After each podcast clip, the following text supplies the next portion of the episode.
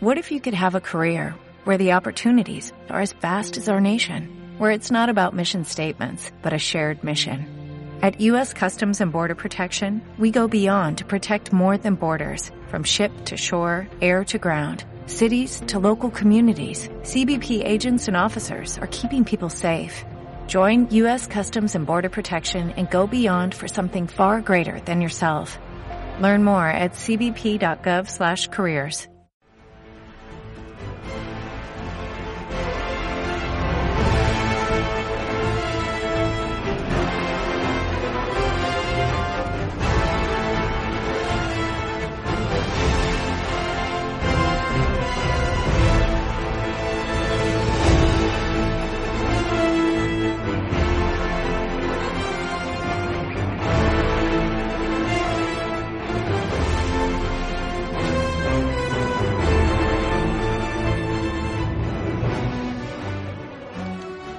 Saludos y bien hallados, damas y caballeros, a este nuevo programa de Marvel Studios Noticias.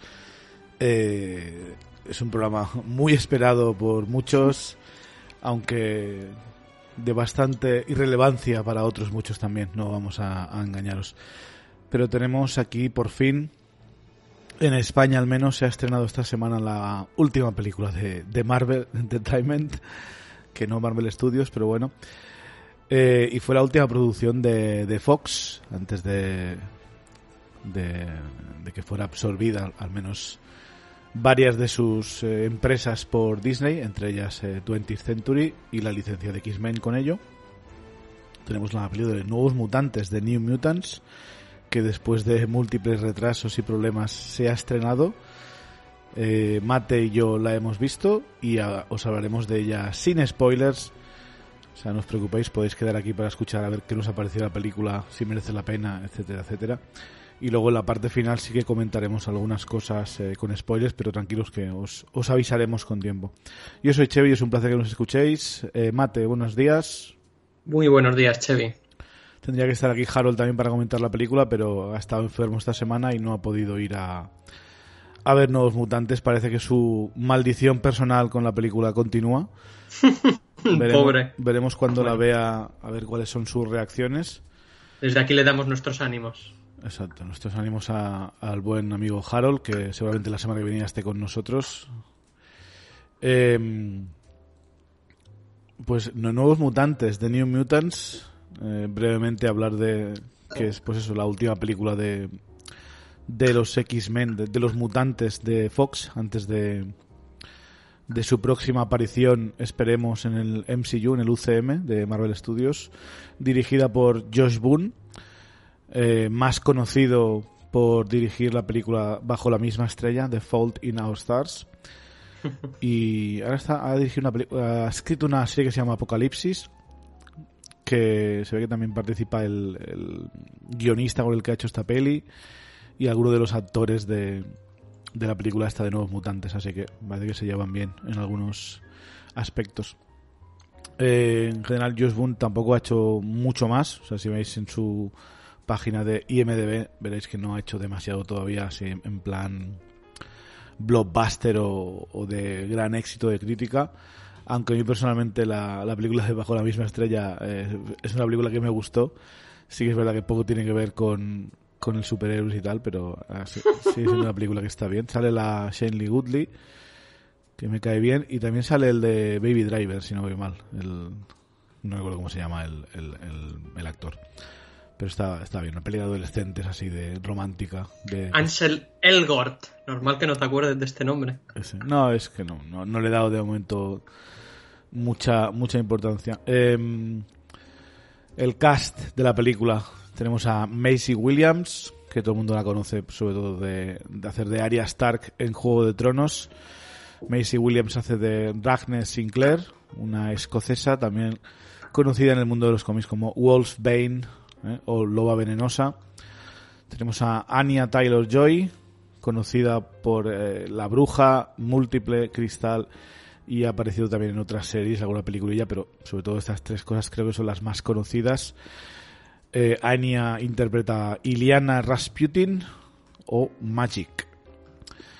Tenemos a Charlie Heaton, eh, más conocido por Stranger Things, el, el hermano mayor de- del niño que se pierde en la, en la primera, el, el- el fotógrafo creepy.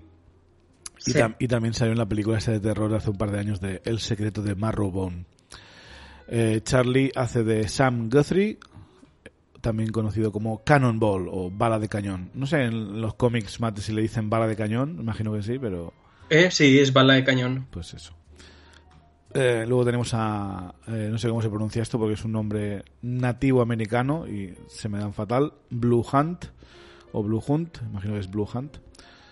Eh, me imagino que será caza, caza azul, ¿no? Porque los, los nativos americanos son de traducir sus, eh, sus nombres de forma literal. Eh, pues, la cacería azul o algo así. Pero bueno, Blue Hunt eh, ha salido en The Originals y Another Life, dos series así un poco de, de teenagers. Y Blue Hunt hace de Daniel Moonstar. Eh, no sé si en los cómics en español se, le traduce como estrella lunar, pero Eh, no, no, es. eh, Moonstar a Moonstar. secas, pero vamos, es, Vamos. o Diría sea, que es, sí. es su apellido y a la vez su nombre de, de superhéroe también.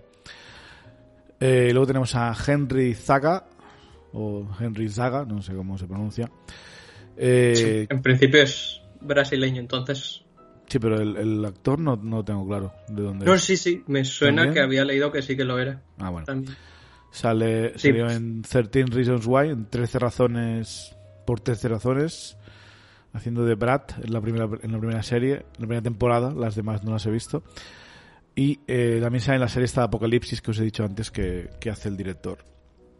Eh, Henry hace de Doberto da Costa, también conocido como Sunspot o Mancha Solar.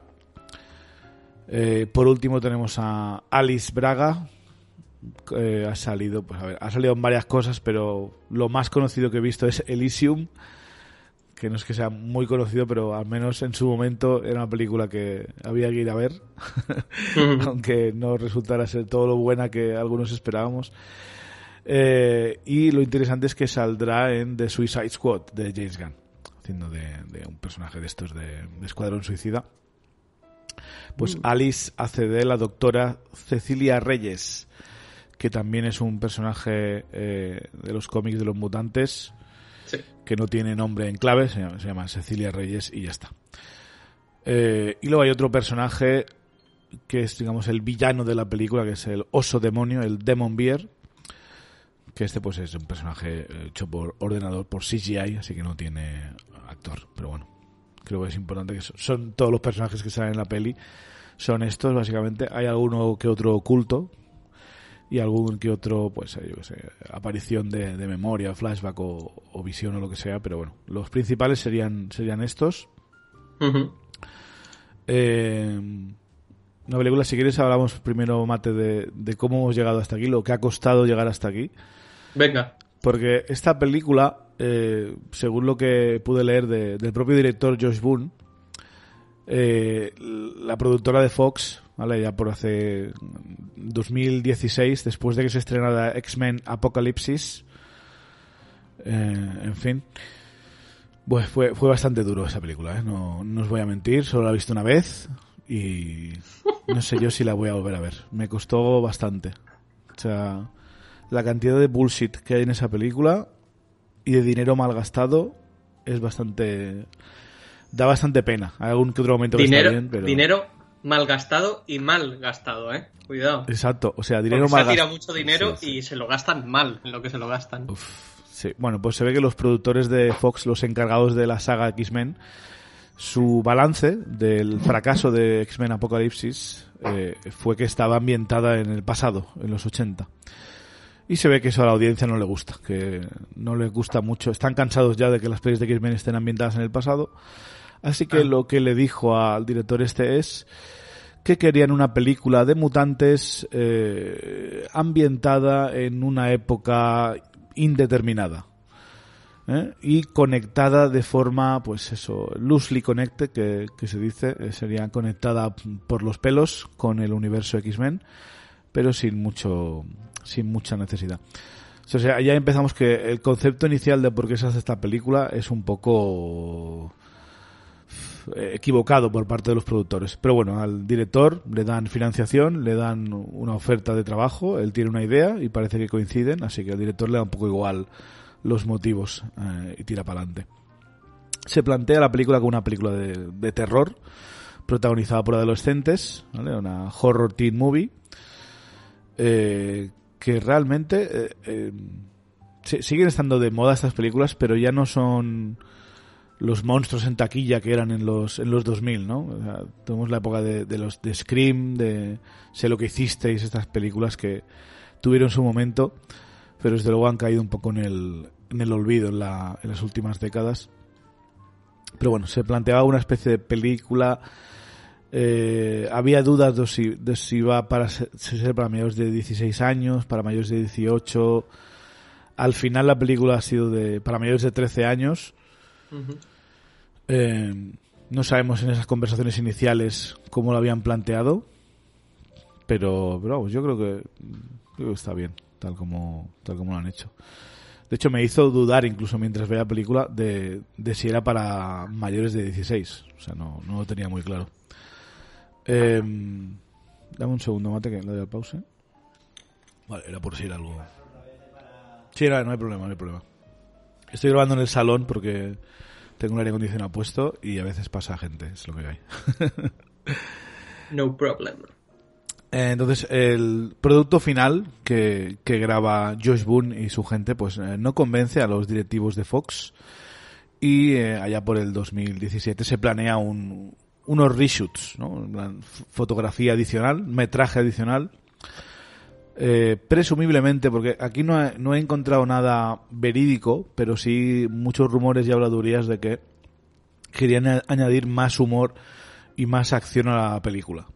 ¿Vale? Algo, pues, no sé, en esa época bastante habitual porque es lo que habían intentado eh, la Warner con, con DC. ¿eh? Añadir, vamos a añadir em, más acción y más, y más humor, que parece que es la fórmula para triunfar.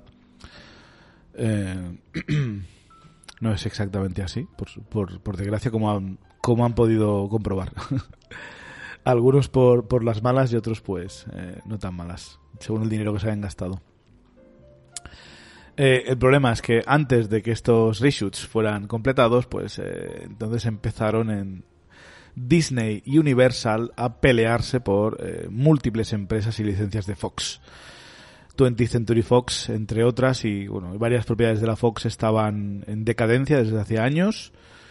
Y eh, cuando estás en decadencia en Hollywood quiere decir que eres eh, carne para, para ser devorado, ¿no? En este caso, pues entre Disney y Universal se pelearon. Esto duró meses hasta que Disney ganó la puja y luego tendría que pasar hasta un año, un año y pico tuvo que pasar hasta que eh, diferentes gobiernos en, en, diferentes partes del mundo autorizaran la, la, compra de Disney, o sea, de Fox por parte de Disney.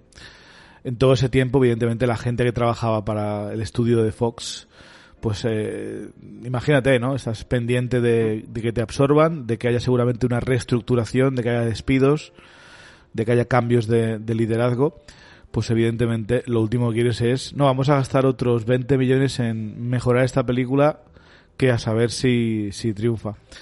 Pues básicamente estos, eh, este metraje adicional se pospuso de forma indefinida hasta que en 2018 eh, Disney adquiere por fin eh, las licencias de Fox.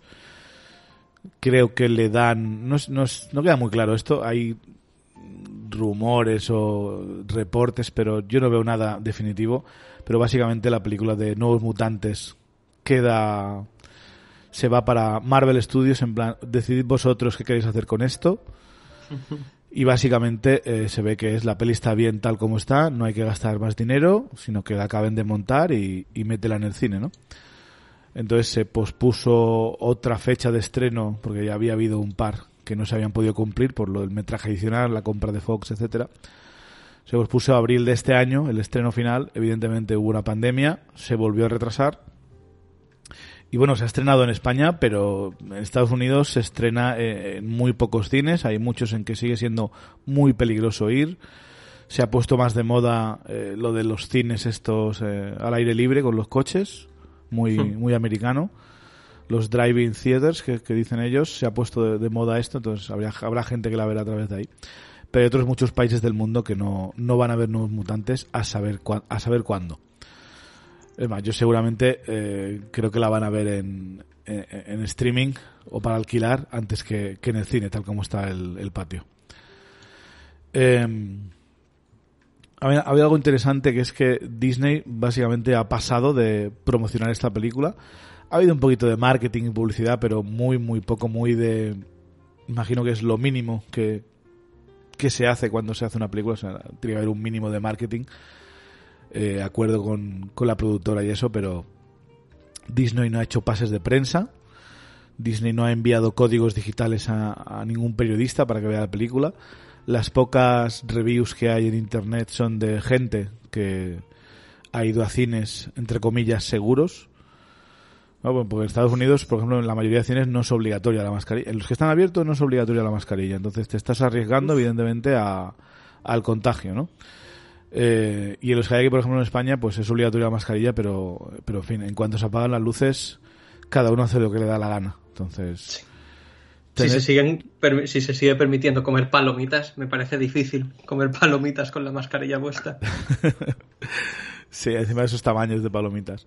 O sea, eh, eh, evidentemente, eh, yo entiendo cualquier periodista o, página web o periódico que diga, no, no, nuestros, nuestros críticos no van a ir a la película, aunque se arriesguen, no les vamos a dejar ir porque no es mm. seguro y tal. Entonces, eh, y bueno, hay algunas críticas y la mayoría son bastante negativas o, o me. Eh, no sé, de momento he visto nueve críticas en, Rotten Tomatoes. Eh, hay un par de un par de, de, España y el resto son, son americanas, pero bueno. No sé, luego, luego hablaremos de la, de la película en breves. Eh, pero bueno, es habitual este tipo de prácticas cuando no se tiene confianza ni fe en la película no sé si Disney hubiese hecho esto en una situación normal, en plan, si se hubiese estrenado en abril como estaba previsto. Eh, yo quiero creer que sí que hubiese hecho un pase de prensa, aunque fuera unos días antes. Mm. Que no lo han hecho con esto, no sé. O sea, para Mulan lo hicieron antes de que, llegara la pandemia, bastante antes. Y creo que los críticos siguen de embargo hasta, imagino, hasta la semana que viene. Eh, pero bueno, eh, sus razones tendrá Disney para hacerlo. Yo imagino que es que creyeron que la película no era demasiado buena y que no gustaría la crítica y que, que para eso pues que la gente se arriesgara a verla. No, no tengo ni idea, la verdad. Será interesante a posteriori saber alguna cosa, pero bueno, me, me parecía bien comentarlo para que lo supierais.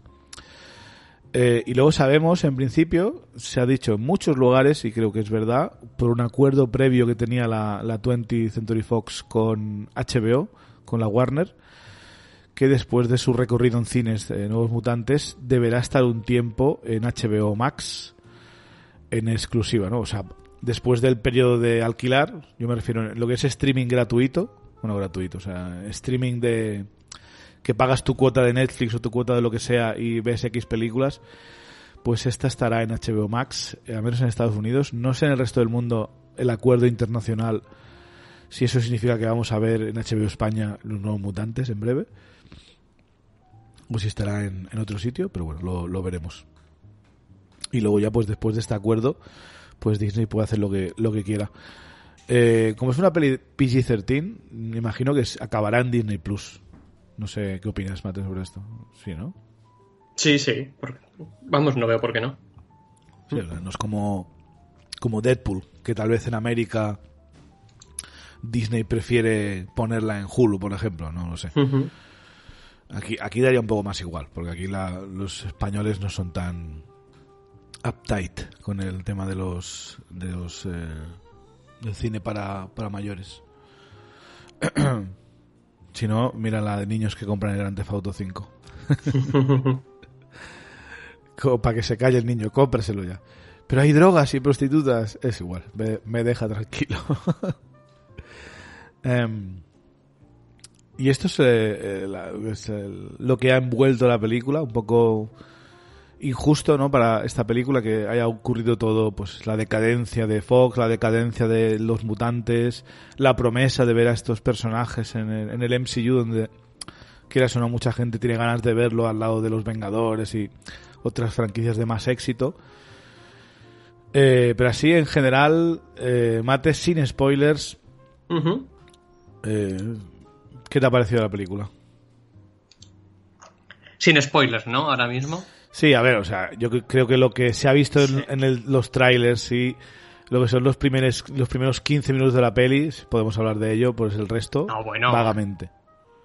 No, no, no necesito hablar de detalles. A ver, eh, yo la verdad es que salí muy contento de, la película porque primero hace algo que yo tengo ganas de que algún día se atrevan en el MCU a hacer, que es hacer algo que realmente sea diferente a lo que vemos en las pelis de superhéroes, porque sí que son muy buenos ah, entremezclando géneros con lo que es Ah, bueno, lo que han creado ellos como épica superheroica a partir de Vengadores y Iron Man y demás.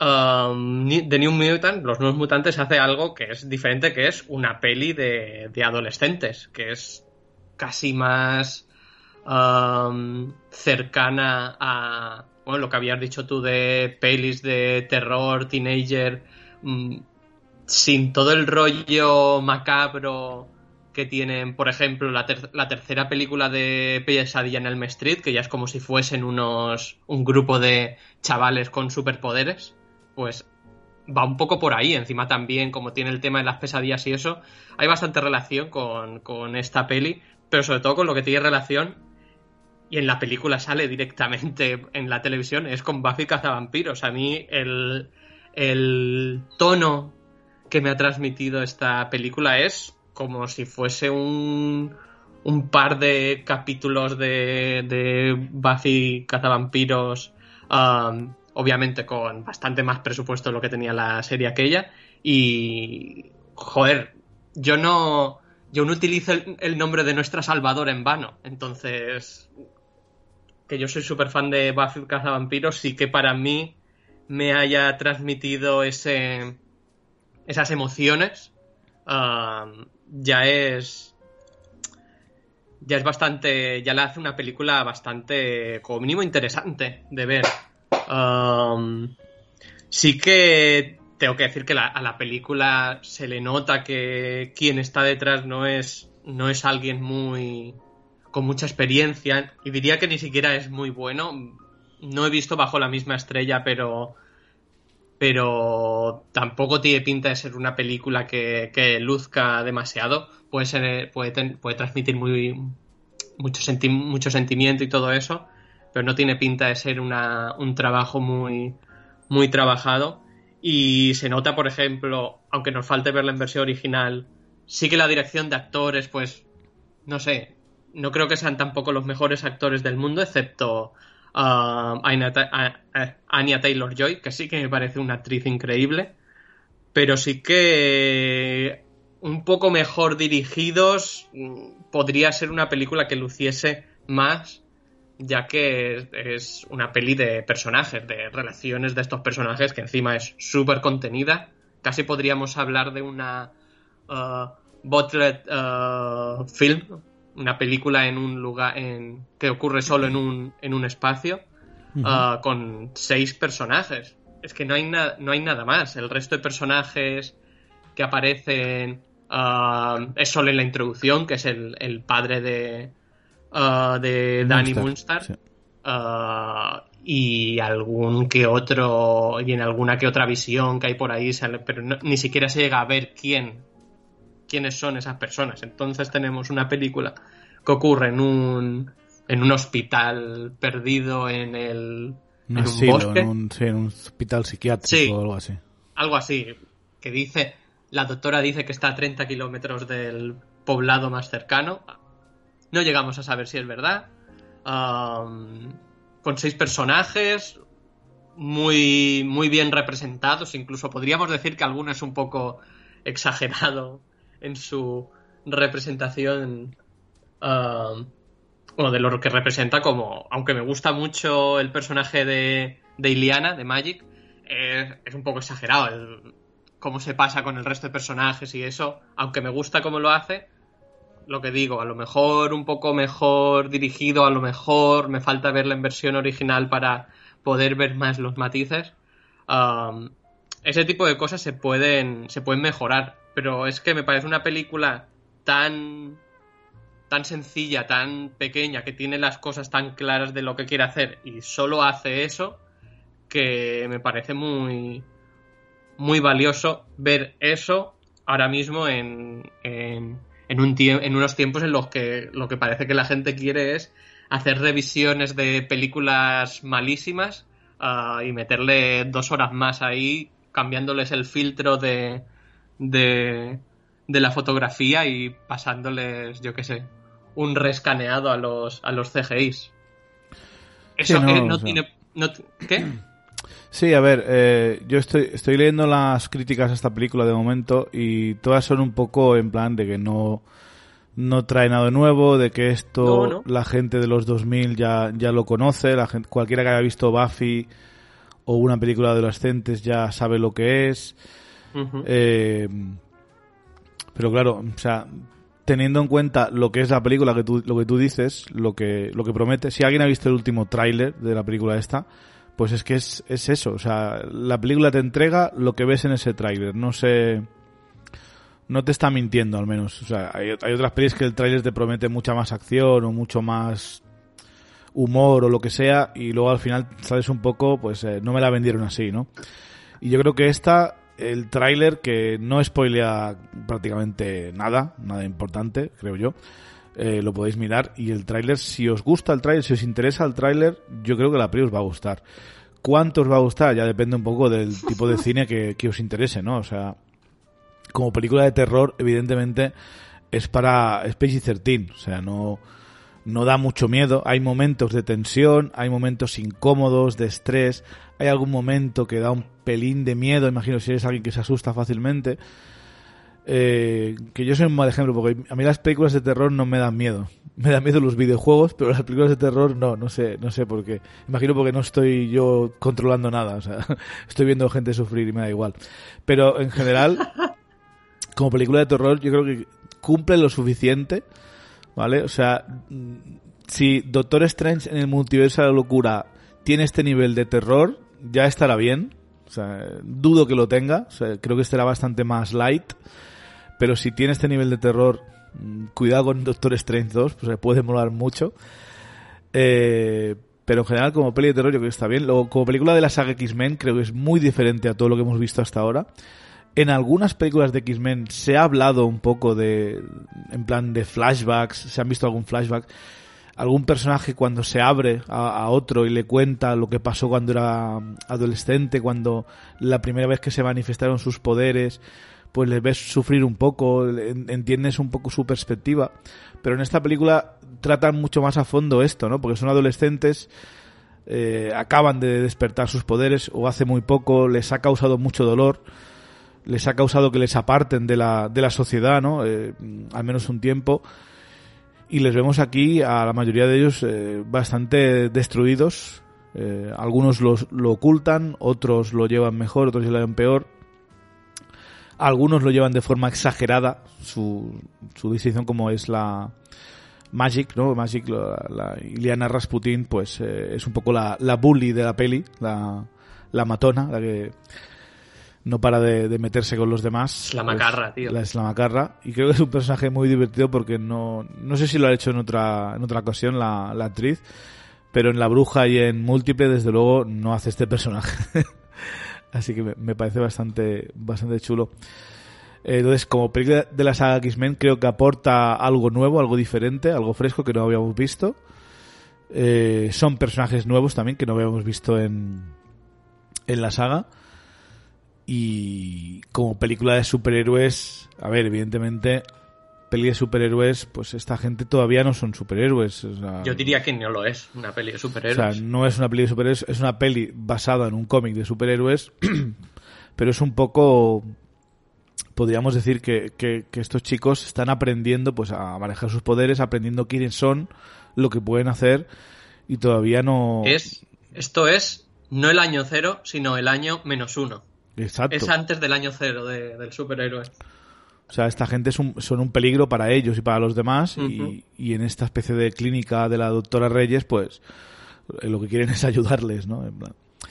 Eh, y luego hay algo interesante que es un poco de la representación ¿no? de, la, de la película, creo que me ha parecido bastante chulo que sean las protagonistas, sean tres chicas, eh, bueno, tres chicas, luego está la, la doctora y luego los otros dos chicos, pero sobre todo la, la carga de la trama y emocional la llevan las tres protagonistas, que son la, la Moonstar, que sería un poco nuestro punto de vista, ¿no? El punto de vista de que la que llega, la que no sabe qué está pasando, la que está descubriendo sus poderes, aún no sabe cuáles son. Eh, luego tenemos el, eh, la, la Maisie Williams haciendo de, de, loba venenosa, que es un poco pues la, la amiga, la que intenta que se lleve bien, la, la Moonstar, le, le echa una mano, eh, incluso hay un, un, interés amoroso, ¿no? Que podemos ver en el, en el trailer también y hay un, pues un interés allí entre entre y Loba Venenosa y luego tenemos a, a Magic, que es un poco pues la una de las antagonistas de, de la película, sobre todo de, nuestra protagonista que es Moonstar. Tenemos la, la, pelea, el enfrentamiento continuo entre Magic y Moonstar por sus diferentes personalidades y es algo muy típico de, de, personajes masculinos en estas películas. Pero en esta ocasión, pues nos, giran la tortilla un poco y nos enseñan que es básicamente lo mismo, pero con, con chicas y que no hay problema, porque es que es la, la idea es la, la misma y se puede hacer. Eh, ¿Un comentario sobre lo que he dicho, Mate? ¿Algo que tengas que añadir? ¿O terror, no, no. saga Lo, lo... ¿Cómo? No, no, sobre lo que he dicho, como peli de superhéroes, como, como película de la saga X-Men, si aporta algo diferente, más o menos. Bueno, ya lo aporta algo diferente, ya lo he dicho, a mí es este tipo de cosas serían las que me gustaría ver en algún momento en, en el MCU, pelis de superhéroes que cuesten calificarlas como, como pelis de superhéroes. Me encanta que hagan pelis de estas en las que te lanzan el dinero a la cara, ¿no? Pero yo creo que también podrían tener una división de pelis medias en las que hacer. No sé cuánto ha costado esta. Si me dices que ha costado mucho, te diré que no luce lo suficiente como para haberse gastado muchísimos millones. Luce lo suficientemente bien, pero. No, no, se nota que luego es una hablamos de esto, de- pero está, está bastante bien hecha, ¿eh? ¿Eh? Que yo no tengo quejas en cuanto a... No, no, yo tampoco. Yo no tengo. No tengo nada de quejas. Digo que no tiene pinta de ser una peli que cueste mucho esta. Por las características que tiene. Es decir, lo que no encuentro el presupuesto, pero vamos, esto debe haber costado, no sé, 60, 70 millones. no ese sé, tipo. Por ahí. No me importaría ver pelis de, ese- de esos presupuestos en Marvel, que es más centradas y eso. Pero bueno, lo que dices, no me parece una peli, ya lo había dicho, no me parece una peli de superhéroes, mm, porque son chavales con poderes, eso es lo que digo, es más una película ah, de adolescentes, de ambientación terrorífica, antes que, antes que una película de superhéroes. Y como peli de la saga X-Men, es que lo que le faltaba a las pelis de la saga X-Men es más, más dramita de este personal, porque a veces parece que es como, no, no, yo qué sé, yo tengo un poder que me ha jodido la vida, pero me olvido, nos olvidamos de ello, ni siquiera profundizamos. Solo nos, lo que impor- solo es- nos importa Lobezno. solo nos importa Lobezno y en Lobezno lo que hacen es ah, ponerlo gritar al cielo con no sé, los típicos planos de la peli de, de Lobezno, que era, que era lo puto peor eso. Eh, tío, eso no es drama, drama bien hecho, tío. No sé. Sí, y ahora vamos a hace- algo específico, que aquí hablamos de, de cada uno de los personajes, así sin, sin, sin un poco de spoilers. Eh, por ejemplo, empezando por Maisie Williams, que es tal vez la, la más conocida por su papel de Juego de Tronos. Sí. Eh, de la escocesa está, aunque en castellano poco se nota que es escocesa, la verdad. es un poco el tema de los acentos. Ranes inglés. Rane Sinclair, eh, Wolfsbane. Eh, es un papel, a ver, muy de, pues eso, es una chica cristiana, ¿no? Que le ocurría algo Mm. chungo y tuvo que, pues eso, dejar la, dejar la iglesia y dejar su pueblo, la, la maltrataron y la tildearon de monstruo, ¿no? Porque es- su poder es convertirse en lobo, ya sea parcialmente o completamente. Y, bueno, está, pues está bastante maltratada psicológicamente, pero parece que es la que mejor lleva el aislamiento, ¿no? Es la que mejor se lo, mejor se lo toma. Pero yo creo que es porque, como es tan cristiana, lo que hace es como una forma de, de, flagelación, ¿no? Es decir, ella está castigándose a sí misma y decir, no puedo salir a la sociedad. Entonces, quedarse encerrada ahí es la mejor solución porque también, como es cristiana, lo de suicidarse y todo eso, pues lo llevan un poquito mal. Sí, hombre. Eh, pero bueno, hay un par de momentos eh, que son muy importantes para, para Munster, que son gracias a, a Wolfbane. Sí, es, el... Es el amigo, el amigo, el lobby Si Danny Munster es, la, es la prota... Um, Rane es, es, el apoyo, es la, amiga buena que le da consejos y está ahí siempre a su lado. Exactamente.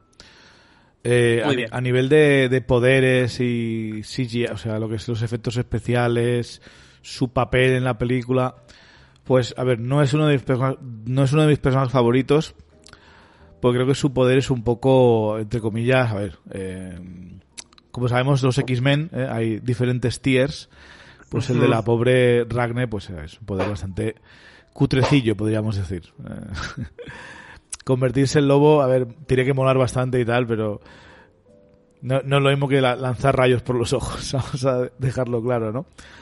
Entonces eh, eh, está un poco eclipsada por otros personajes en la película, en mi, en mi opinión, vamos. Mm. Pero sí que entiendo su papel y, y, creo que lo hace bien y tiene sus momentos.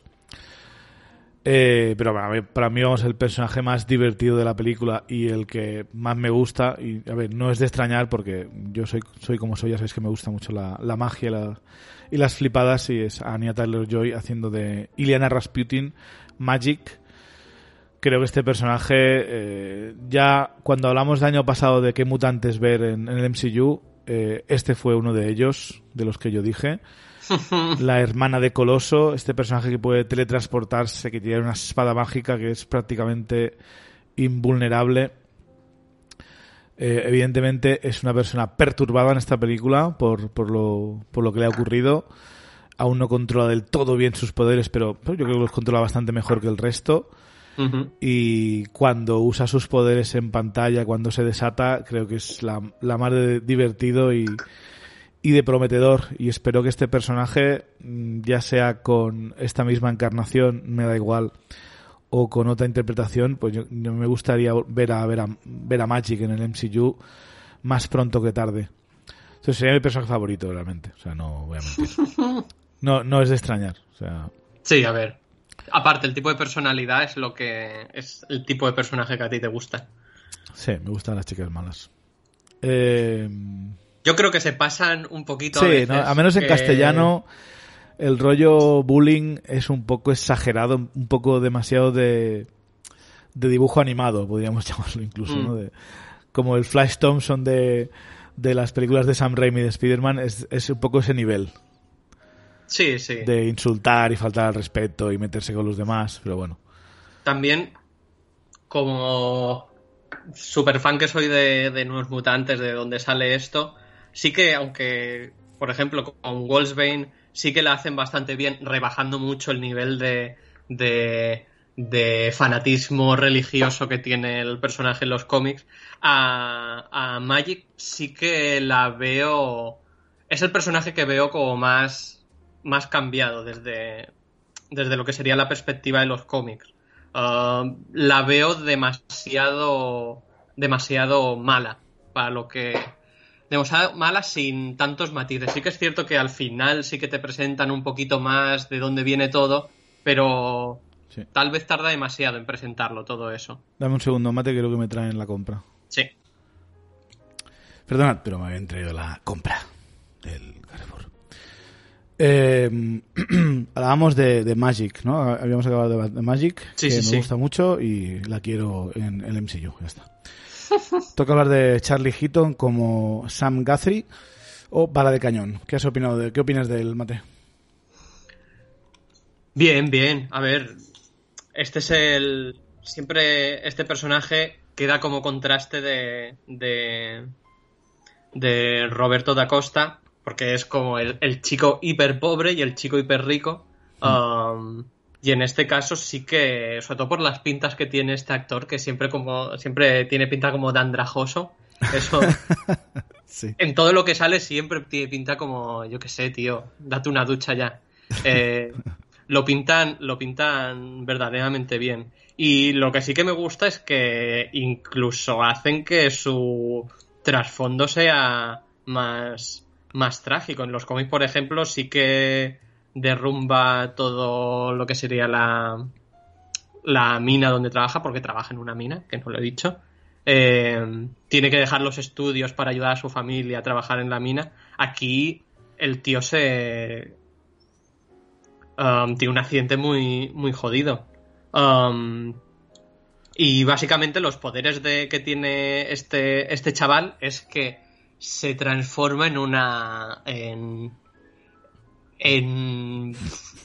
Un cohete hiperpropulsado sin control. Porque lo que hace es le sale como un un turbo de las piernas y empieza a volar, pero tiene un tiene muy muy poco control y al final de la película sigue teniendo súper poco y es una de las cosas que me gusta, no tiene hay personajes que no tienen evolución, que es no, como no no, se, es- es no se súper aprende a usar ese poder eh, de la noche a la mañana. O sea, sabemos que, que volar puede, pero se le da fatal aterrizar, ¿no? Claro, pero Vemos con el brazo roto, por ejemplo, enyesado. Una cosa, es, una cosa es tener el poder de volar que más o menos puede llegar a controlar y esto es no es que vueles con unas alitas o que tengas el poder de levitar, sino que te sale un turbo que no eres capaz de controlar, porque es muy complicado controlar eso, y ponte a volar tú con eso. La de hostias que te, que te pegas. Hmm. Sí que en los cómics, por ejemplo, cuando está en modo Cannonball es invulnerable. Otra cosa es eso, las caídas. Yo me imagino que aquí es lo mismo porque la de hostias que se pega estando en modo Cannonball, aunque no lo digan, imagino que sigue siendo invulnerable. Lo que pasa es que, claro, las caídas, ahí ya sí que cuando dejas de ser bala de cañón, Sí. ahí lo tienes, lo tienes chungo. Sí, es un personaje bastante atormentado, pero también es uno de los que pues es, es buena gente, ¿no? No es tan vacilón como el otro y siempre intenta incluir a, a Munster en lo que están haciendo. Es humilde, es lo que Sí, también lo de ser alguien pobre también te hace, pues eso, eres una persona un poco humilde y encima como eso, como tienes un pasado bastante, bastante jodido, pues, a ver, no eres de ponerte a juzgar a la gente enseguida como hace Magic. Sí. Luego tenemos a Blue Hunt como Daniel Munster, Ujú. que es un poco eso, la protagonista de la película, ¿no? Que pues eso tiene al principio de la película pues tienen un, accidente, básicamente un tornado acaba con con la reserva donde está viviendo con su padre y su Ujú. su tribu, no sé, en Cheyennes creo que eran, no, ah, no recuerdo Sí, qué- creo qué que sí. eran. Eh, evidentemente, pues bueno. lo típico, ¿no? A algunos personajes le dan bullshit por eso, pero, ¿eh? es de la- de los indios, no sé qué. Pero en general, Moonstar creo que tiene un buen. Es un poco la que tiene el mejor arco de la película, ¿no? Hasta que descubre cuál es su poder y consigue controlarlo al final, pues lo típico. Pero creo que está bien y su poder, la verdad que no queremos entrar mucho en detalle de su poder, pero eh, acojona, la verdad. Yo pens- pensaba, pensaba que era una cosa, pero luego leyendo y averiguando más, pues la verdad que de unido. Eh, si no sabéis cuál es el poder de Moonstar, yo os recomiendo que no lo miréis y lo descubráis en la película. Si ya sabéis cuál es su poder, pues eh, os podéis imaginar un poco por dónde van los tiros. Pero la verdad que está está muy chulo y este personaje yo, yo también lo propuse para como eh, mutante para aparecer en el MCU el año pasado y no sé, al igual tendría que ser una versión nerfeadita de esto porque es que si no esto es muy muy poderoso, ¿eh? Esto es No, pero bueno, piensa en lo que Sí, sí, a en ver. cómo lo, lo expresa la doctora cuando con el tema de los poderes mutantes, que es como no tienen control, entonces sus poderes no es que sean mayores, si es que no están desatados, ¿no? están desatados y, y cuando los controlas ya la cosa va mucho más va mucho más dirigida. Y como te bueno no lo voy a decir pero bueno que los poderes de Dani se pueden los llega a controlar en positivo y en negativo. En esta peli solo salen en negativo digamos. Bueno. Eh, luego tenemos a. Bueno, yo creo que el personaje de, de Moonstar pues cumple, ¿no? Es un poco el, el straight Sí. man en, en la peli. En este caso es eh, no es straight, pero bueno. pero sí que es un poco el personaje más fácil de, de identificarte por lo típico que está. Está perdida, no sabe dónde está, no sabe en quién triunfar, sí, lo típico, nuestro, nuestro punto de referencia. Y luego tenemos a Henry Zaga como Roberto da Costa, o Mancha Solar, que es un personaje también traumatizado por lo que hizo, ¿no? Pues lo típico si eres Mancha Solar, te estallas en llamas, pues como no tengas cuidado te puedes quemar a alguien, eh, básicamente. Eh, es un personaje bastante vacilón, eh, de familia rica, aunque sin embargo siempre le vemos en la cocina limpiando, o sea, Mm. parece que se ha acostumbrado bastante a, a esto de ser un poco el chico de los recados. Eh, pero no sé, o sea, eh, no se le ve a mala gente. Es un poco vacilón lo que te digo, pero en general, no sé, no, no me parece demasiado eh, demasiado malvado para la, protagonista, ni tampoco demasiado importante en lo que es la trama en general. O sea, está ahí No. para ser uno más. Eh, una especie de... Y tener su traumita y todo eso, Sí, vamos. O sea, sí, al final sí. lo que ningún personaje, eh, excepto Moonstar, porque es la que lo, lo guía dirige la trama, es importante en plan que, que no podría ser ningún otro. Son importantes porque están medianamente bien desarrollados para lo que quiere hacer la película y todos funcionan bien en ese sentido, pero sí que a lo mejor Mancha Solar eh, es casi el que menos relevancia tiene en todo lo que pasa, no sé. Sí, yo creo que sí. Eh, Pero su papel está bien, ¿eh? No, sí, a ver, no, no todo el mundo puede ser importante en la trama. O sea, eso, si habéis visto una peli de X-Men, ya sabéis que no todos los mutantes son importantes. Algunos están ahí para tener un par de momentos y ya está. O sea, Mm. es lo que hay, no.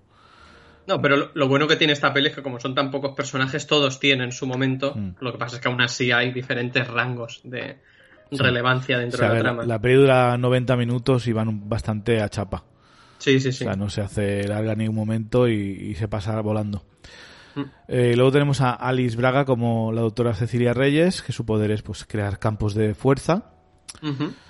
Eh, y es un poco, pues. No, no es la antagonista de la película, pero desde luego está ahí como barrera entre los personajes y el mundo exterior, ¿no? La libertad. Eh, no, no tienen muy claro para quién trabaja. Mm, A través de ella es un poco donde viene la conexión con el resto de- del universo X-Men, Sí. ¿no? Que comentan que los superhéroes antes de, de salvar a la gente, seguramente cuando eran jóvenes mataron a alguien o hicieron daño a alguien. Básicamente le- les anima a que si ellos se mejoran y controlan sus poderes, pues algún día podrán llegar a tener una vida normal e incluso ser eh, X-Men, X-Men, X-Men, como dicen aquí. No. Eh, aparte Sí, la- sí, pero yo no, yo no me esperaba ¿eh? que fuesen tan explícitos con esto de los, de los mutantes. Yo creo que iban a pasar un poco más por por encima de todo esto. Pero me ha gustado, me ha gustado. Lo único que así la, con, la conexión de esta peli con el universo Marvel la veo un poco imposible. Sí, Pero bueno. luego hablamos de, de eso. Eh, sí, porque eh, además le, le dice a Munster, ¿no? Tú sabes lo que son los mutantes, ¿no? Y Munster lo sabe, viviendo Sí. en una reserva, o sea, es algo de cultura popular, o sea, se conocen los mutantes. Que ya ocurría esto en la primera peli de X-Men eh, de los 2000, o sea, los mutantes estaban por todas partes y, y estaban Sí. tratando como lidiar con ellos y aquí Pero- lo mismo. Pero eso, no sabían lo que eran los X-Men y aquí sí que lo saben lo que son los X-Men. Es Sí. decir, hablan directamente de un día podrás ser como tus héroes. Exacto. Cosa que realmente esto solo ocurre en en Dark Phoenix, ¿no? O en X-Men Apocalipsis, es que no recuerdo cuándo era. Que los. X- que los X-Men sean considerados como héroes en las pelis de Fox, yo no lo recuerdo, creo que lo recuerdo solo en Dark Phoenix, ¿no? Mm, sí, son como, son como conocidos y todo eso, pero vamos, no tampoco me fijaría mucho en, en todo eso. Yo lo pillaría más como una película previa a lo que vemos en Logan, que en Logan, por ejemplo, sí que hay cómics de los X-Men y Sí. todo eso. Es decir, que se, se supone que en algún momento han sido famosos toda esta gente. La continuidad de, del universo Fox ya sabéis que está un poco All over the place. Da un poquito igual, Chevy. Sí, pues no sé, la doctora Cecilia Reyes, que tiene un papel, eh, a ver, está bien, normal, no, no descubrimos mucho sobre ella. No. Es un más bien un plot device, ¿no? algo para que la trama avance y se detenga cuando un poco ella quiera. Pero en general, no sé, no, no tengo quejas, pero tampoco tengo alabanzas por, ni por la interpretación ni por el personaje. Y luego, evidentemente, pues tenemos al oso demonio, que como es el villano y no sale mucho, pues tampoco. No vamos a hablar de él, pero vamos. Decir que cuando sale está bien hecho, que intimida y desde luego poderoso es bastante. Eh, ¿qué, iba a, decir? Eh, efectos especiales que quería comentar. Yo creo que están muy bien hechos, ¿eh? O sea, no hay ninguna escena que digas eh, súper espectacular. En plan, yo, yo sé, lo típica peli de, 200 millones de dólares que dices, joder, aquí se han gastado la pasta. No hay ninguna escena de esta súper espectacular, pero desde luego los efectos especiales cumplen, o sea, se ven bien. Cuando aparecen las visiones, los monstruos, los, los poderes, está bien, o sea, no es en plan de televisión, no es eh, que no se hayan gastado el dinero y hayan dicho no, así está bien. Yo creo que está la peli bien acabada, bien hechos en especial mención a, a Magic, a su espada y a todo lo que tiene ella, porque es, es lo seguramente más fantástico de, todos, ¿no? Hmm. Un poco de dónde nos lleva y eso. Creo está, está, bastante chula y, prometedor. la ambientación de la película está, es, pues es, es, un, es un asilo, ¿no? Está automatizado, solo responde a los comandos de, de la doctora Reyes. Es una especie de, de años 2000, 2005, por, por las televisiones y los móviles que usan hmm. y las videocámaras es de eso. Es como X-Men, ¿no? Que era, la primera X-Men era en un futuro no muy lejano. Entonces, no queda muy claro cuándo sucede esto, pero parece una especie de dimensión alternativa de 2000-2005. Sí. Sí, no es en la actualidad, actualidad, es de hace unos cuantos, pasa de hace unos cuantos años. Hmm. Porque una persona tan rica como, como Sunspot, que tenga ese teléfono, vengo a decir, esto es de hace unos años. Sí, sí, sí, tiene un teléfono que ya no recuerdo ni de qué año es, imaginaos, o sea... 2000 y algo. Sí, sí, sí. Eh... creo que está muy bien conseguido. Pues cada personaje tiene su, su pesadilla, sus miedos, sus temores a los que enfrentarse. Y creo que está bastante bien, no sé, bastante bien la atmósfera llevada a cabo. Hay momentos de relax, hay momentos de, alguna risa. Pero en general siempre hay una especie de, de hilo conductor de la película, de, de tensión, ¿no? De que algo va mal, de que algo no está bien. Y se mantiene bastante bien durante la película. O sea, no sé. Y la trama en general, pues el argumento, pues es bastante para el que ha visto pues pelis de terror o pelis de, estas de adolescentes enfrentándose a, a, a, terrores, horrores, lo que sea, pues es bastante, a ver, random, bastante normal la película, o sea, ningún giro de guion súper inesperado, ningún momento alucinante, nada súper novedoso, pues no. puedo entender alguna crítica, pero es que la peli tampoco lo necesita y tampoco lo, lo quiere, no sé, o sea, la peli te entrega más o menos lo que, lo que te vendían. Eh, entonces, a mí la peli me ha gustado bastante, me ha gustado bastante, más o menos lo que me esperaba, porque ya, después de tanto tiempo queriendo ver esta peli, mi hype había ido subiendo. O sea, al principio me importaba una mierda esta, esta peli, pensaba que iba a acabar en, en HBO, en streaming y al final la he ido a ver con, ganas. De hecho, he ido a ver esta antes que Tenet. Tenet la tendré que ver más tarde. Y no me arrepiento porque la peli está chula y la volvería a ver otra vez eh, en versión mm. original. En el cine no, porque yo no sé en vuestro cine, pero la gente se sienta junta, se quita la mascarilla. Y no sé vosotros, pero yo paso de, de movidas. La gente no se lo toma en serio. No, no. Pues yo, yo paso. Eh, pero si tenéis algún cine que parece que se lo toma en serio, que hay buenas medidas y queréis ir a verla, pues ir a verla, pero vamos, no creo que sea una película que debas ver en el cine, no tiene ningún super momento eh, que digas, no, esto hay que verlo en la gran pantalla. Yo creo que esperar unas semanas y verlo tranquilamente en casa es una posibilidad mm, que, espero que hagan. O sea, no, creo que tarden mucho en poner esta película en alquiler. Y espero que Harold la pueda ver pronto y que nos, comente sus opiniones. Mm. Pero en general eso, eh, mejor que Dark Phoenix, más original, más, más sólida, más estable. Eh, sí que es verdad que en Dark Phoenix había un par de momentos chulos de los X-Men comportándose como X-Men, pero en general la película era flojilla, ¿no? Eh, desde luego mejor que, X-Men Apocalypse o, o X-Men 3. No sé, yo la pondría de las de Fox. Para ti está muy alta, Mate. Yo la pondría en la mitad de la tabla. O sea, Creo que hay películas más redondas, ya sea incluso la primera de X-Men o, Logan, por supuesto. Hay otras que son mejores que esta película aún hoy en día. Pero desde luego el hecho de que ofrezca algo diferente, algo fresco, que sean nuevos personajes que no hemos visto nunca, eh, creo que hay, que valorarlo y, está chulo.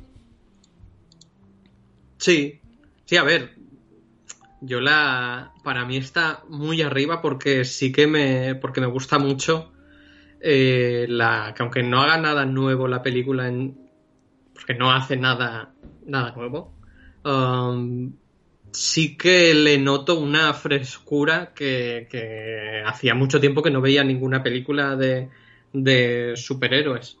Um, ni de Fox, ni de Marvel, ni, ni, ni de, obviamente, ni de Warner, ni nada de eso. Eh, es de las que estaría en mi, en mi parte alta, pensando que en realidad, si lo miro así, creo que hay 13 películas más o menos, me sale. Sí. Um, yo la tendría entre las cinco primeras seguro, es decir, Logan me parece mejor, aunque no me parece mejor película de mutantes, porque va por otros lados. First Class a mí me parece como la película más redonda de los, de los mutantes. Hmm. Y sí que es cierto que a mí, por ejemplo, la primera de los X-Men es una película a la que le tengo muchísimo cariño y que esa, esa cutrez que ahora se nota más, pero que en su momento ya era un poquillo cutronga, a mí me parece encantadora y sí que estaría un poco por detrás de estas, pero por ahí, por ahí. Me gusta más que Deadpool incluso, que a mí me, me parece una peli muy cargante. y de las últimas, pues vamos, ya digo, no, a mí Dark Phoenix sí que me gusta un poquillo, pero sí que es una película muchísimo más floja que, esta. Por eso, porque es una película que tiene un tono muy diferente, que es muy contenida y que, tampoco quiere ser nada del otro mundo. Ya la pondría como una peli de... No es serie B, pero estaría en ese terreno de cine que en, realidad no quiere, no quiere ser ni demostrar nada más que una peli Um, de adolescentes, oscurilla y que, sea entretenida y poco más. Sí, el público objetivo es más pequeño que, que estamos acostumbrados en blockbusters de superhéroes. En plan, ¿te gusta este tipo de cine? Pues ya está. No hace falta que la veas solo porque te gusten los mutantes o solo porque te gusten los superhéroes o solo porque ponga Marvel. Te tiene que interesar la película en sí, o sea, el género y a lo que está yendo. O sea, si no, no te va, no te va a gustar. No, no es para todos. Eh, y luego, un par de cosas antes de ir a spoilers, Mate. Eh, esta película, desde luego, si, si está apenas conectada con el universo X-Men, no está ni de coña. Y esto no es un. a ver, puede ser un spoiler, pero vamos. Eh, eh, voy a hablar de la, relación de la película con el MCU y su sus posibles secuelas. Si no queréis oír de esto, pues lo podéis dejar aquí, pero vamos, eh, tampoco es un gran spoiler. No, no. La película no está conectada con el MCU de ninguna manera, eso era de esperar, ni siquiera a través de una escena post créditos que no hay. Nos quedamos a verlo y no, no había. eh, sí, no hace falta que os quedéis. Sí, no hace falta que os quedéis. Em, pero en general que la película no esté conectada con el MCU no quiere decir necesariamente que algunas cosas de la película o algunos personajes no se puedan trasladar al MCU. Sería muy complicado, mm. sería extraño. ¿eh? sería Doctor Extraño, podía ser, con el multiverso y todo el rollo que hemos hablado muchas veces, de diferentes dimensiones, diferentes universos, pues te puedes llevar algún personaje que te interese. Que lo hagan o no ya es más complicado, porque va un poco relacionado con el éxito de la película y su posible secuela. El director decía que quería hacer una trilogía, mm, la verdad, con todo lo que ha ocurrido con la peli. Mm, la pandemia, el tema de los cines, el poco dinero que va a hacer al enfrentarse en su estreno con Tenet, si ya iba a hacer poco dinero de normal, imagínate enfrentándose a Tenet en esta situación. O sea, no podemos confiar en la taquilla. Y la crítica habrá que ver cómo evoluciona, porque hay muy poca gente, pero eh, están los que se han rechazado a, a, cubrirla, a menos hasta que esté para alquilar, porque no, no le han dado material, y los que la están viendo, la mayoría la están poniendo a parir entonces, eh, a nivel crítico y a nivel taquilla, mm, habrá que ver lo que opinan los fans, pero no auguro muchas cosas buenas de los fans, de, a menos de los que son vocales. Porque lo que te digo, no es una película para todo el mundo. Eh, entonces yo creo que esta película va a quedar en el olvido. Mm, tal vez alguno de sus personajes, yo espero, no sé si esta misma versión o una nueva, una nueva versión con otro actor o actriz, pues va a llegar al MCU.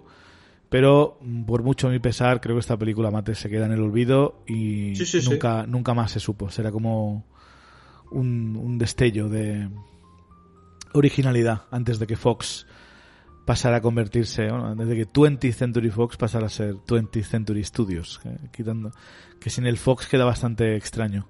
Sí. El estudio de cine este.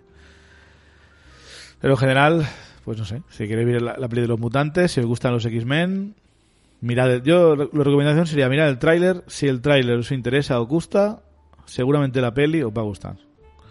Si os deja indiferentes o no os gusta, yo no, sé, ni me molestaría, tal vez. Eh, vamos a ir con spoilers, Mate. Venga. No vamos a estar mucho rato, pero para los que han visto la película, porque seguramente cuando esté para más adelante para alquilar o para una, alguna plataforma de streaming haremos una retrospectiva, iremos eh, por la peli escena a escena con, con Harold, espero, y, con, y contigo o con quien quiera participar. Y ya iremos a la peli más en profundidad, pero de momento vamos a seguir en plan general de cada uno de los personajes. que empezamos con Moonstar, que su poder, por supuesto, yo, yo te, te lo dije cuando salimos del cine, yo quería que una especie de misterio pero mutante que podía crear ilusiones.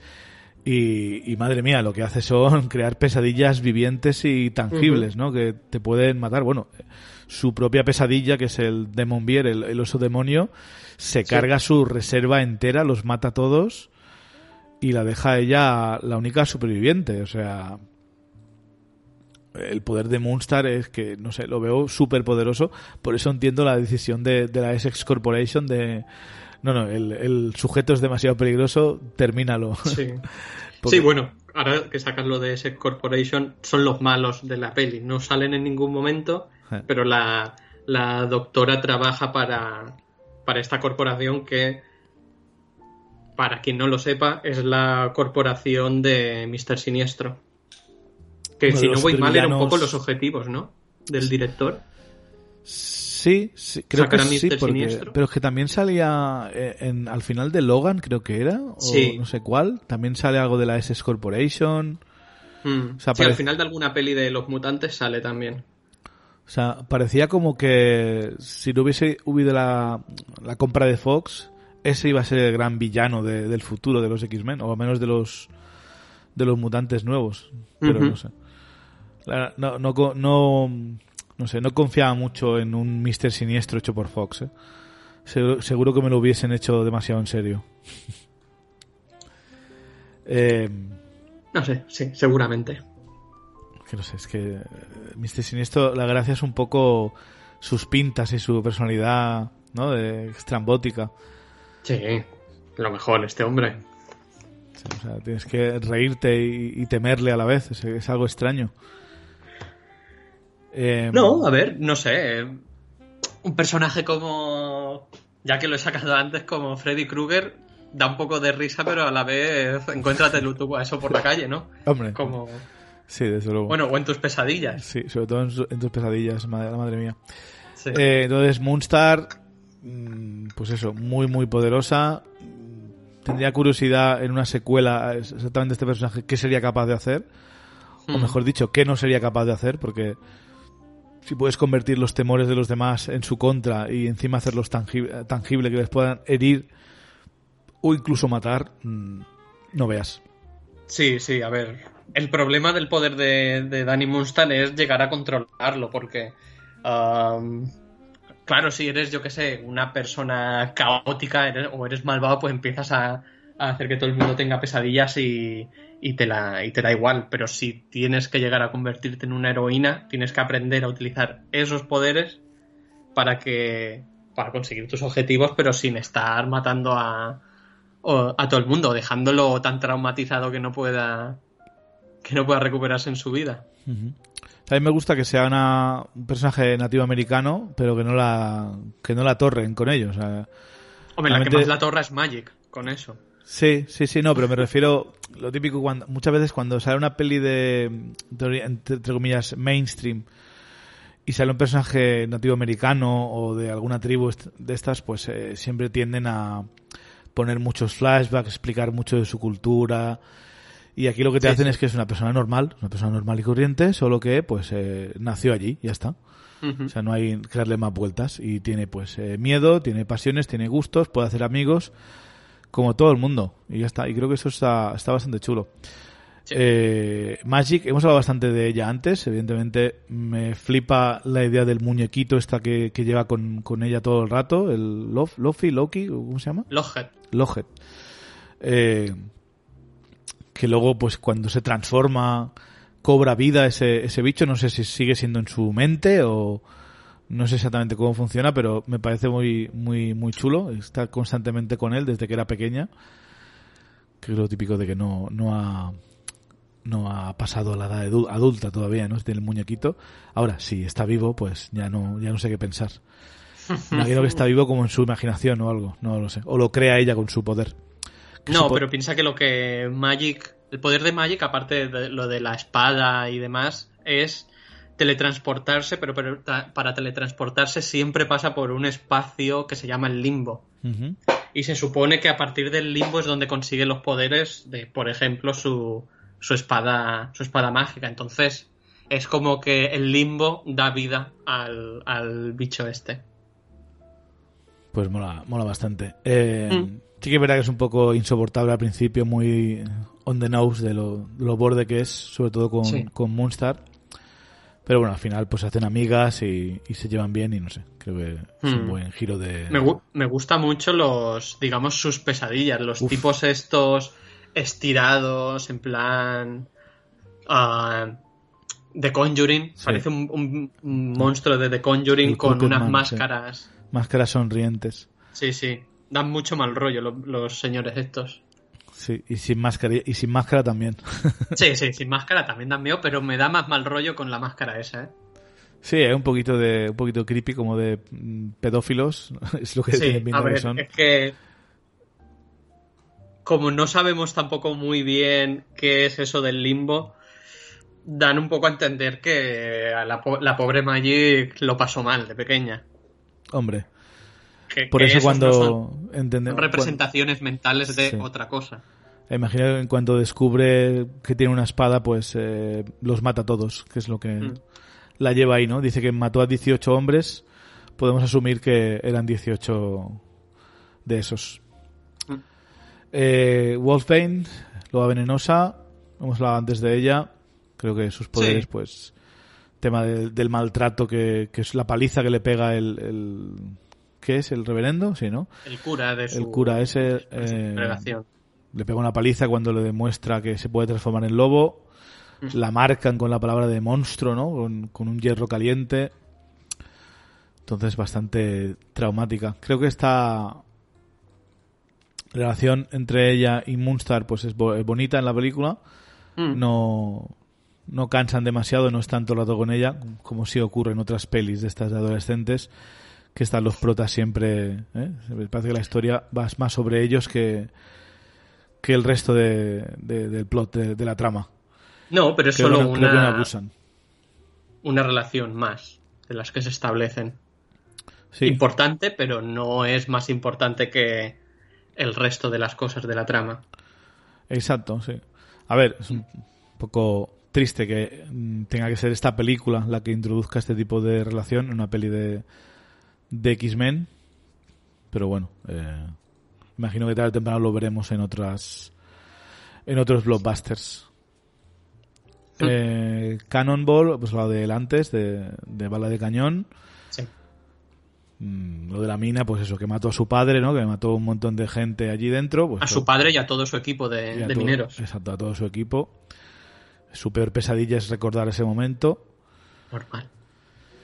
Eh, Mancha Solar, pues eso, que mató a su. mm, lo que iba a ser su primera experiencia sexual. Pues eh, a la pobre chica la deja. Se calienta tanto, se pone tan nervioso que la hace cenizas. Y de eso se aprovecha su miedo, ¿no? Su, el Demon Beer se aprovecha de esto. Sí, al final es un poco lo mismo que, que tantos, tantos mutantes que no pueden controlar su poder, que lo que hacen es hacer daño a otros. Lo que tienen no es miedo a su poder, sino miedo a estar haciendo daños, sí, daño sin quererlo. Y este es que no puede tocar a nadie hasta que no pueda aprender a, a controlar su, su poder. Sí. Eh, que esto me recuerda a, a The Voice, la serie esta de Amazon Prime, que, que hay un personaje que se lió con una que era de hielo y durante el clímax de- del acto sexual le- se, se convirtió en hielo y el pobre se quedó sin, sin pene. ¿Te acuerdas de, esa- de ese momento? Es No, no me acuerdo, no me acuerdo. Es. Pero me suena... buena, buena putada. Son cosas que pueden pasar, o sea, Sí. te puedes ac- acabar convertido en cenizas o pues eh, quedarte sin pene. Es lo que tiene liarte con gente con poderes. Es, puede ser peligroso. Hay que asegurarse de que tienen, eh, lo tienes controlado ya.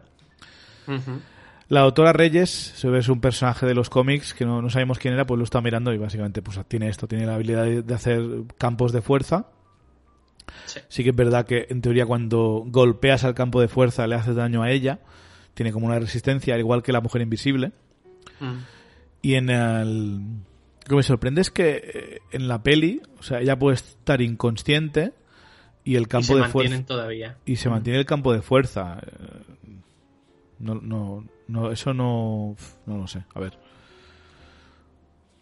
Es un poco hardcore eso, ¿eh? Eh, puedes perder Sí, la conciencia. sí. Tampoco es que lo, lo, que lo comprueben, ¿no? De que la dejen inconsciente e intenten correr.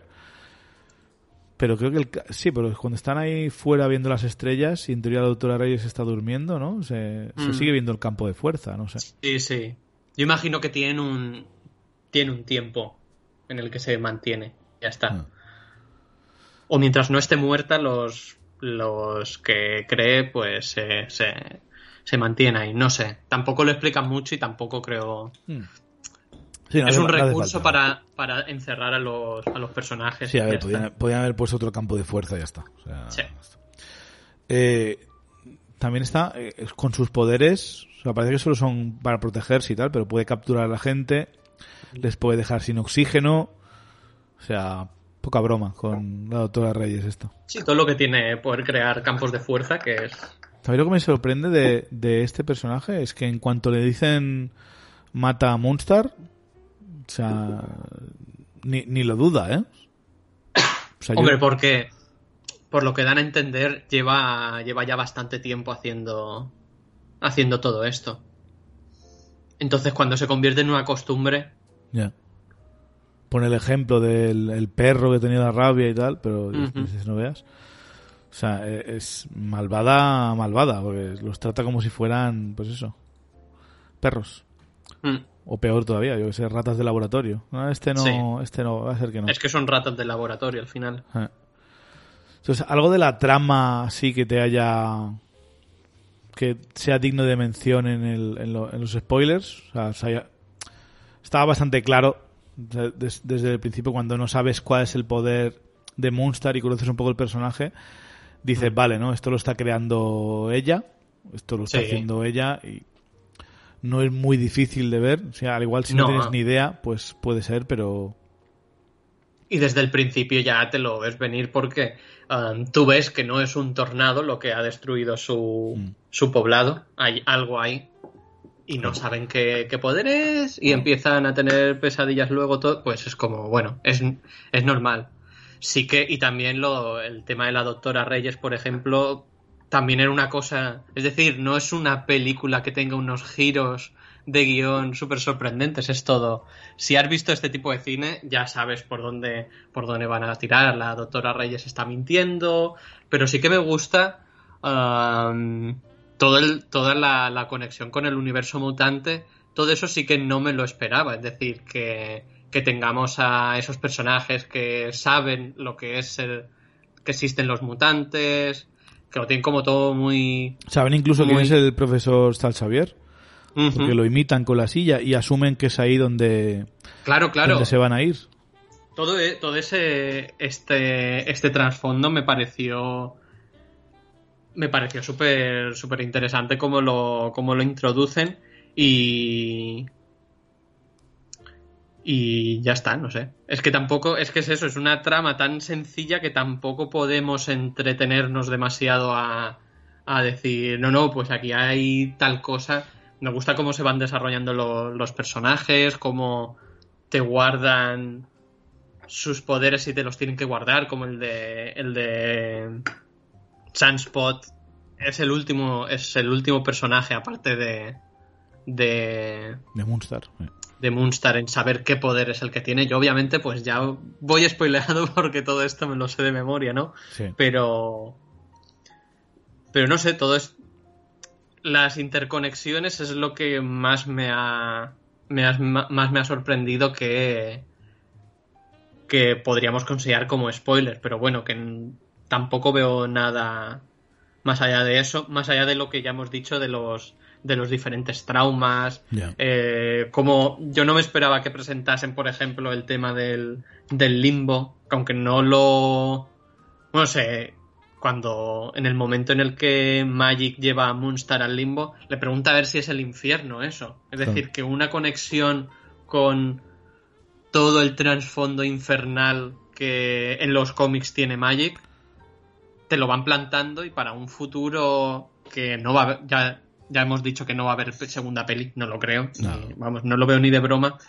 Pero ya lo iban plantando ahí, el tema um, infernal de, de, Magic, que para quien no lo sepa, una de las sagas de los 80 más importantes de, de los X-Men. Uy, también, también tenía que ver con Vengadores y todo eso. Eh, tiene a Magic como, como eje central y toda su relación con los, con los demonios y que se convierte en parte como una reina demonio, etcétera, etcétera, etcétera. Que no tendrían por qué ir por ahí, pero ese detalle sí que me pareció muy, muy interesante, que mantuviesen el limbo y su relación con, con lo infernal. Correcto. Eh, ay, voy a decir una cosa y se me ha olvidado. Eh, ¿Y te sorprende la que hayan puesto la relación lésbica entre Moonstar y Wolfbane tan de forma tan a ver explícita iba a decir está, se besan y ya está pero ya me entiendes. Sí o sea, sí. ¿te, ¿te, lo esperabas eso o yo es que pensaba ver, yo eh, pensaba que, la, una... que lo iban a meter sutilmente y que nunca iban nunca iban a llevar a, a al fondo eh no sé me ha extrañado. Sí yo yo me yo no tenía claro ni siquiera si las iban a hacer um no heterosexuales, uh -huh. ¿vale? Porque no, sí, no parece que Moonstar parece que Moonstar no es solo lesbiana, ¿no? Sí. Por lo que por un comentario que, que hace parece más bisexual que no que no lesbiana, pero son en si viendo por dónde iba tirando la, pe la película que parecía que el director tenía muy claro que quería inspirarse bastante uh, profundamente en los cómics, sí que lo veía como una posibilidad de sí. que estos dos personajes fuesen uh, no heterosexuales. Y. pero siendo. Aunque fuese Fox, viniendo de donde venía, tenía mis dudas, ¿eh? De que lo iban a. Vamos, de que iban a salir enrollándose en, en el césped bajo bajo las luces de, de, la cúpula al caer la lluvia. Es como muy bonito todo. Sí. Y la verdad, viendo el trozo de Buffy en que se besan la. ¿Tara se llamaba? ¿Tara? O... Sí, Tara, Tara y, Willow. Y, y, Willow. En clara referencia a, bueno, a, esa, a esa relación en Buffy Cazavampiros. Sí, sí. Hombre, y después el, el, otro momento de Buffy que sale es cuando salen los, los demonios estos del silencio. Hmm. que en parte se parecen bastante a lo que sueña, bueno, los demonios de, de Magic. Hmm. ¿Ves? Eso es, un, eso es algo que no me esperaba, ¿eh? La relación tan directa con Buffy. Sí, sí, sí, sí. Yo creo, yo creo que si a los, la gente que nos está escuchando le gustaba Buffy, al menos algo le tiene que gustar esta peli. Sí, a ver, yo, una peli como esta, o yo, la verdad, esta, esta historia de, de mutantes, o no hace falta que sean mutantes, realmente, gente con poderes que no sea capaz de controlarlos, intentando superar sus traumas, ¿no? Pensar, sí, he hecho el mal, eh, me ha pasado esto, pero puedo seguir con mi vida, puedo hacer algo bueno con esto, puedo convertirme en algo positivo. No sé si en una película de, de Marvel Studios, pero una, una, serie de Disney Plus lo, lo tengo bastante claro que va a llegar eso, ¿eh? Hombre, si es que no está ya, si no es alguna de las anunciadas como Miss Marvel, por ejemplo, al igual veamos algo parecido. Eh, pero yo creo que una película de mutantes o una serie de mutantes que, que lidie un poco con los problemas estos, que estos gente, eh, sí, son peligrosos, pero son peligrosos porque no, no, no es elección suya y, y, tampoco puedes dedicarte sencillamente a encerrarlos o a, o a etiquetarlos, ¿no? pero tampoco les puedes dejar libres. O sea, tiene que haber una especie de, de, de, de forma de, ayudarles. Uh -huh. Evidentemente, encerrarlos de 5 en 5 y castigarles continuamente, pues no es la solución. La solución es lo que hace el profesor Xavier, que tiene pues, su propia mansión y ahí les ayuda mentalmente y todo el rollo. O sea, yo imagino que veremos algo parecido, pero esto puede ser un buen, buen test para, para Kevin Feige no tanto lo que es los resultados de dinero y de crítica, sino una especie de, pues esto, una película en laboratorio que dices, mira, pues podemos hacer algo con esto, algo interesante. Y, y sobre todo, pues algunos de los personajes seguramente los, los lleguemos a ver en, en el UCM. Sí, eso seguro. Porque... Magic, sobre todo, tiene muchísimas posibilidades de, de volver a aparecer. Pues estamos en 2020, al final, bueno, prácticamente en la segunda mitad de 2020 ya, eh, acabando no, el año. Eh, esos son los últimos mutantes que vamos a ver de, de, Fox. ¿Cuándo crees que será la próxima vez que veremos a los mutantes en, en el UCM? O sea, ¿en qué película, en qué, en qué año volveremos a ver no ya X-Men, sino mutantes? Sí, sí. Está muy, a ver, muy complicado, ¿no? mutantes, si quisieran meter alguno, lo veo posible en alguna de las. Es decir, en los Eternos no creo, uh, pero a lo mejor, yo qué sé. En... Puede ser que. Le estamos, le estamos cargando mucho, mucho peso a, a, Doctor Extraño, ¿no? Pero, pero ahí podrían salir mutantes. No lo sé. Imagino que podría haber algo ahí. Pero. Podrían hacer, un, podrían hacer un revés de, de WandaVision. De, de WandaVision. De Wanda, Maximoff, la bruja escarlata. En vez de los cómics, el momento de no más mutantes, pues. El momento de más mutantes. vamos a tener a más gente con poderes. Exacto. Y que esa gente sería la gente, los, los llamados mutantes, no sé. Crea, creados por ella, podría ser, ¿no? Después de todo, su poder sí. viene de la gema de la mente. Uh -huh. Al igual despierta algún gen. O sea, a, a, tuvimos un programa entero que hablábamos de las posibilidades de cómo iban a ser introducidos los mutantes en el UCM. Y sigue vigente porque no se ha revelado información nueva. Así que seguimos sin tener idea y las posibilidades siguen siendo infinitas. Sí, pero, sí. desde luego hay tantos personajes chulos y, y enemigos y historias que hacer con, con, con, los mutantes que no, no puedo esperar más. O sea, yo necesito mutantes en. Es que es todo un universo, aparte. Sí, sí, sí, sí. Tienes ahí un filón de oro de para series y películas eh, enorme, pero es que también es que la fase 4 está llenita, es que no veas. Ya. Sí, sí, yo Ay. una peli de los mutantes y más viendo que se están retra que por culpa del COVID se está retrasando todo un poquito y si la cosa va vuelve a ir a, a peor, a lo mejor se retrasa un poquito más. No creo que tanto como se ha retrasado por toda esta primera oleada de la pandemia, pero no descartaría que algunas películas se vuelvan a retrasar un, un poquito. Mm, Sí, a ver, todo depende entonces- también de la, de la producción, ¿no? Y- Claro, claro. o, por- o de lo que haga Mulan, o lo que haga Mulan este este septiembre en, en Disney Plus, ¿no? En el acceso premium este, Sí, sí. según la performance, pues Black Widow eh, será más probable o menos probable de, de salir en el mismo formato. Si tiene cierto éxito, Black Widow, yo ya te digo que, que, no, que a lo mejor en algunos países que estén controlados sí que se estrena, pero que en muchos sitios van a decir, nos ahorramos distribución, venga, tira por ahí. Seguramente.